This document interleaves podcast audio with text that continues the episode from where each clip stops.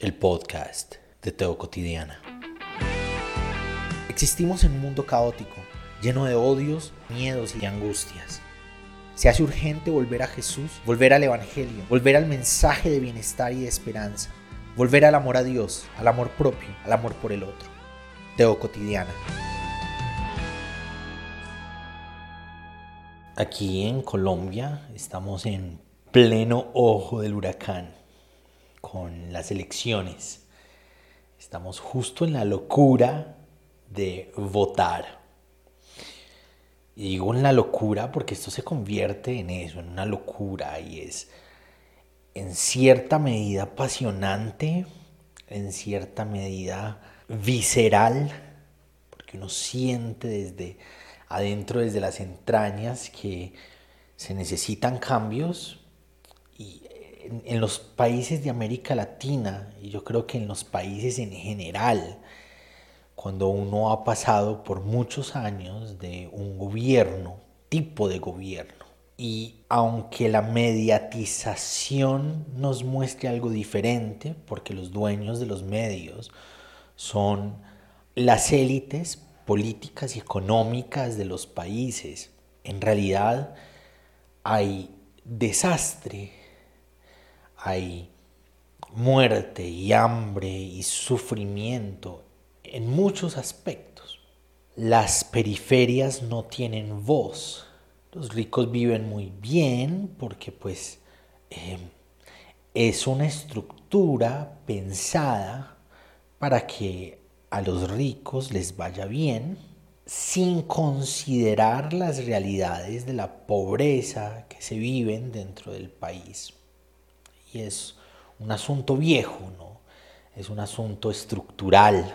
Pero ocurren, y en medio de esa fricción entre lo malo conocido, por ahí un, dicho de los abuelos es, es mejor malo conocido que bueno por conocer. Toda esta fricción de lo malo conocido, de, lo bueno que no queremos conocer, no sabemos si es bueno o no, está sobre la mesa de una forma que parece grata, que parece buena, que parece un cambio importante, está esa división, esa brecha que nos armamos entre seguir con las políticas de turno, brindarle al país una posibilidad diferente, la resignación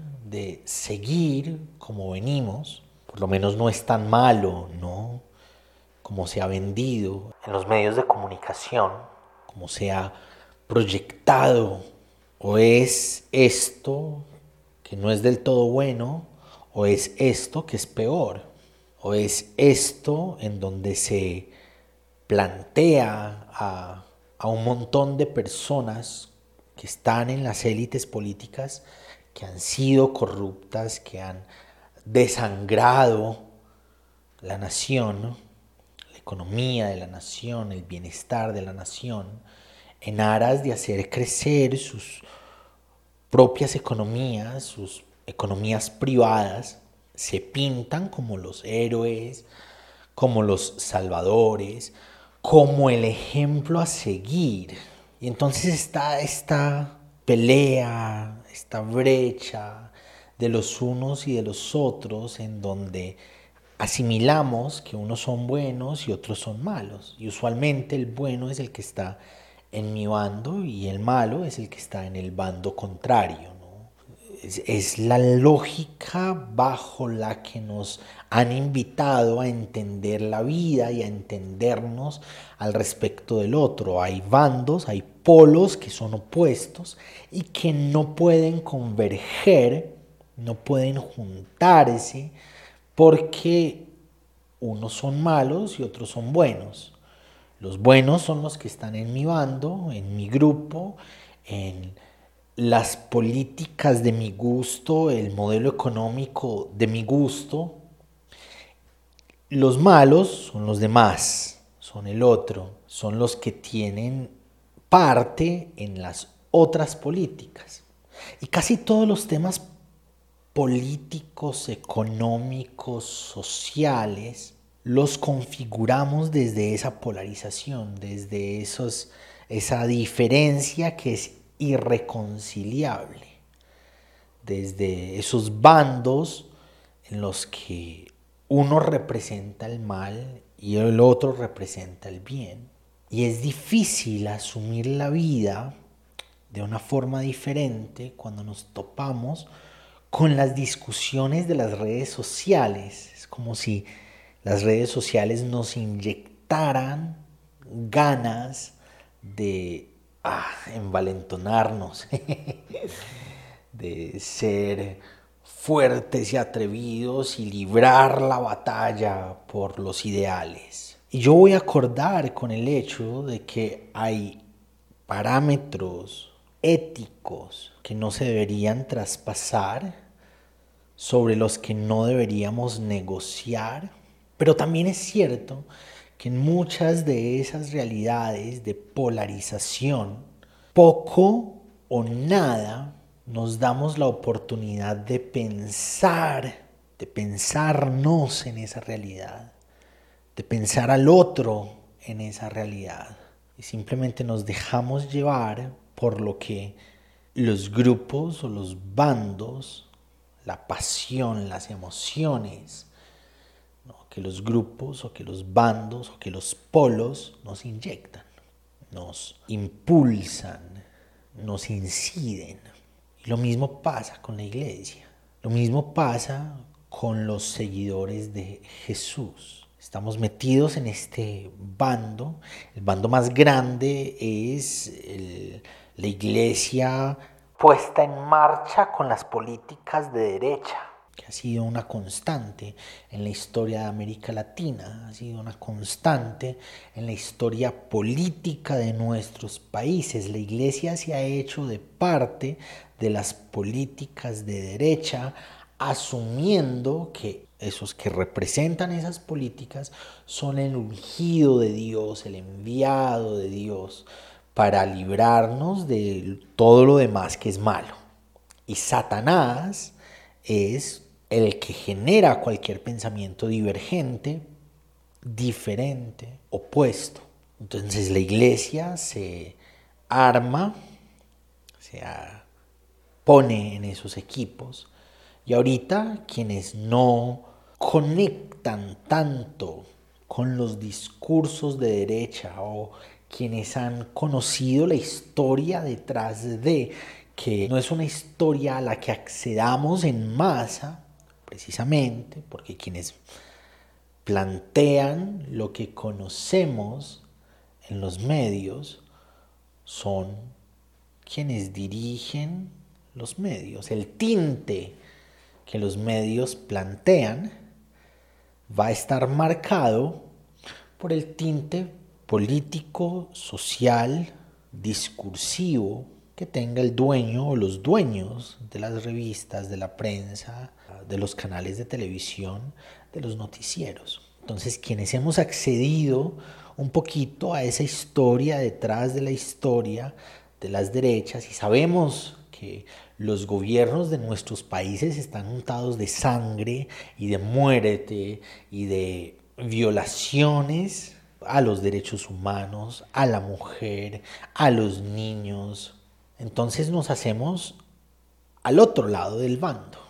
Y entonces entendemos que Satanás es esto. Y estamos dos grupos, uno más grande que el otro, uno más tradicional que el otro, pero dos polos en los que, según estos, estos son del diablo y según estos, estos son del diablo. Y yo, y yo he escuchado y he leído un montón de ese tipo de afirmaciones en las discusiones políticas que estamos viviendo en este momento en el país y que, vivimos cada cuatro años, como un déjà vu. Uno siempre vuelve a los mismos discursos, a las mismas ideas, a las mismas acusaciones, a los mismos señalamientos, a las mismas peleas los unos contra los otros. Yo asistí por un tiempo a una iglesia muy bella, muy, muy bella. Creo que no tengo mucho por decir de la iglesia, muy, muy bella. Pero en tiempos de elecciones se usaba el púlpito para minimizar las decisiones políticas de quienes no hacían parte del pensamiento tradicional. Y se les trataba de conciencias cauterizadas y se les trataba de personas a las que la oscuridad las había alcanzado. Y si nos vamos a la escritura, mundo y Satanás, mundo, cosmos, sistema de ideas, sistema de creencias, sistema de prácticas, el mundo contra el que se escribe en el Evangelio, el Satán contra el que se escribe en el Evangelio es una realidad accionada en contra del amor al prójimo en medio de sus diferencias. Es no buscar el bienestar del otro, de la otra, aún en medio de las diferencias. Es estar en contra, es caminar en contravía a los valores del Evangelio. Satán es lo contrario.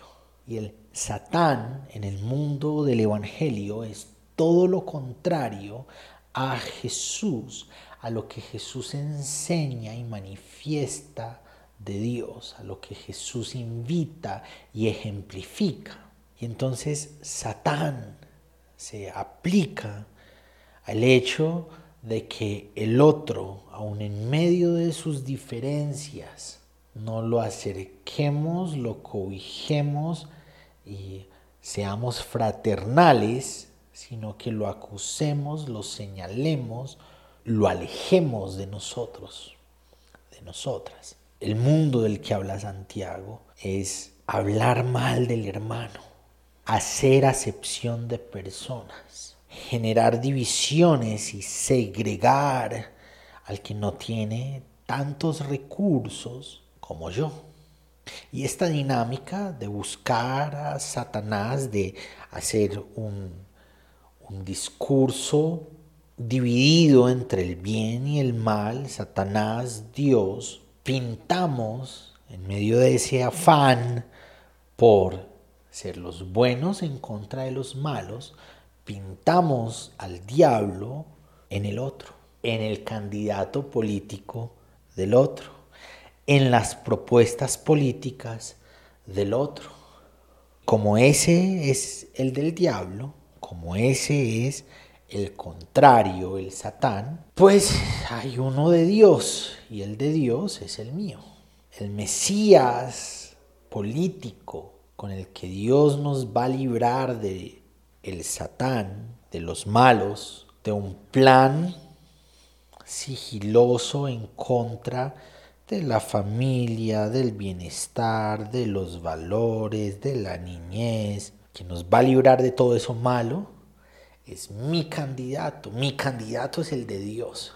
Mi candidato es el que se va a encargar de traer los valores de la Biblia para gobernar la nación. La Biblia no fue hecha para gobernar naciones.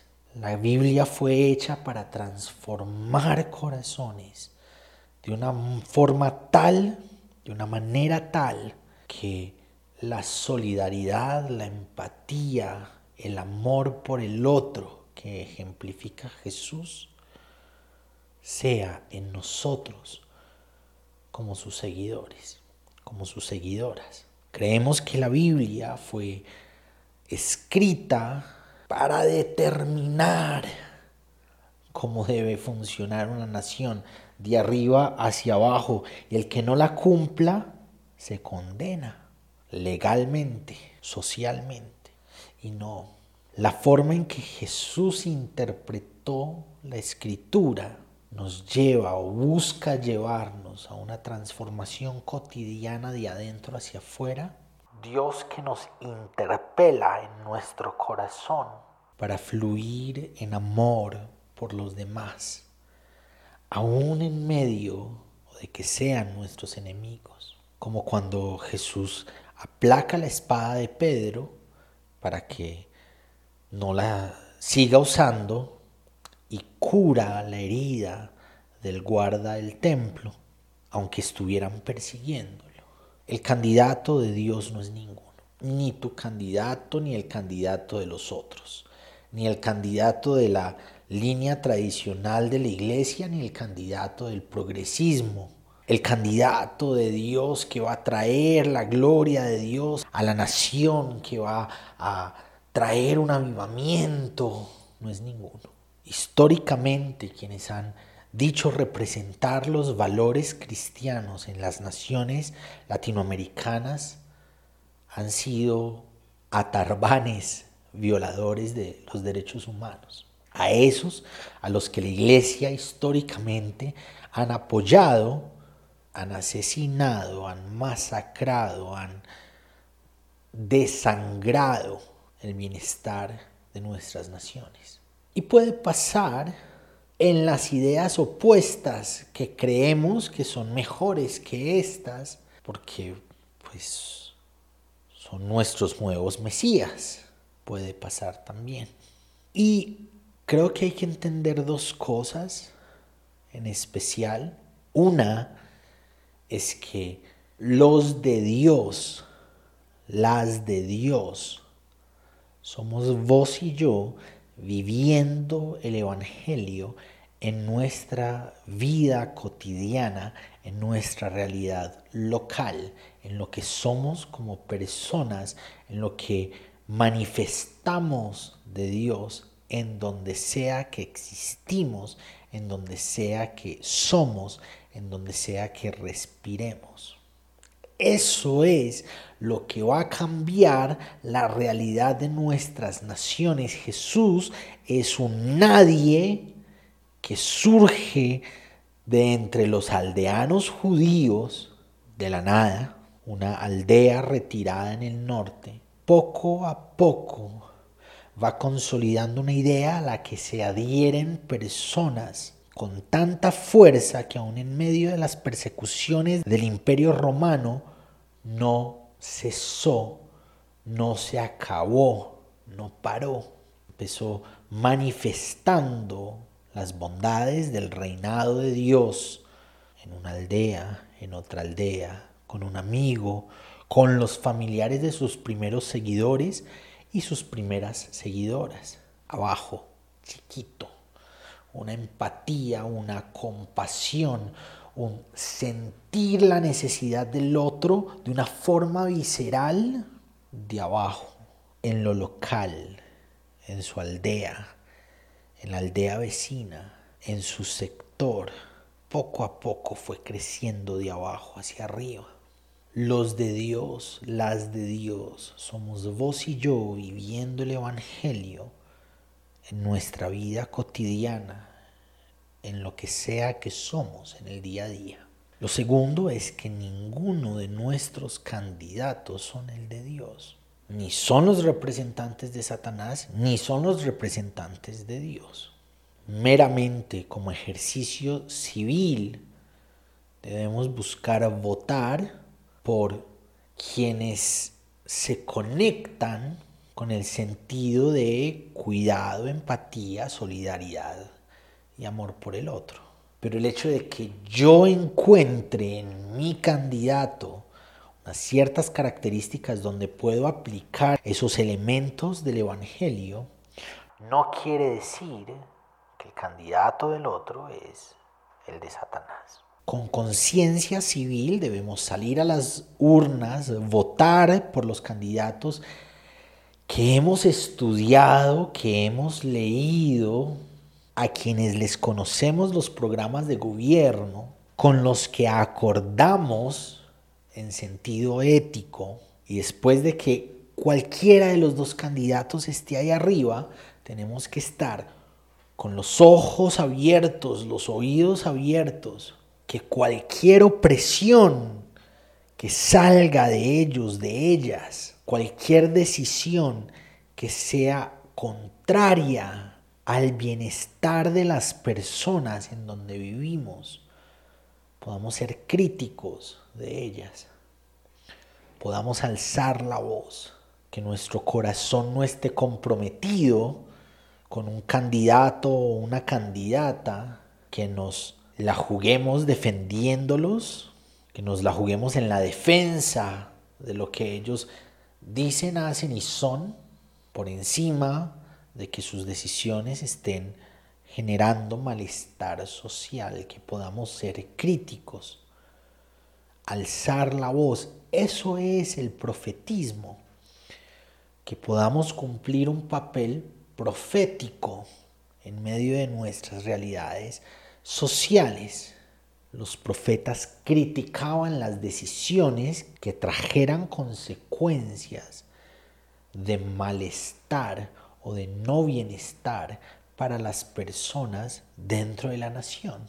Podamos denunciar, sea de quien sea que venga, lo malo, sea del candidato del otro, sea de mi propio candidato, que podamos denunciar, podamos alzar la voz para denunciar que nuestra transformación de las naciones brote de adentro hacia afuera, como una semilla de mostaza, pequeñita, que no tiene fuerza de pensamiento, no tiene la capacidad de creer nada. Simplemente si se siembra en un lugar donde es propicio que crezca, brota, surge, crece, se hace hogar para los pájaros, se hace sombra, que sepamos que el reino de Dios ocurre de adentro hacia afuera en las elecciones cotidianas, en las realidades locales, que ese reino de Dios surja de abajo hacia afuera y que dejemos de pensar que los valores del Evangelio y que la Biblia debe ser puesta arriba de la pirámide para gobernar. Eso ya fue, eso ya ha ocurrido y no fue bueno. Y Jesús vino a enseñarnos que las escrituras deben llevarnos a Él y lo que Él es, representa, ejemplifica, hace, dice, manifiesta, debe ser la base para nuestra vida y para nuestras decisiones. Gracias por acompañarnos hoy en el podcast de Teo Cotidiana. Te espero para que reflexionemos juntos en el nuevo episodio.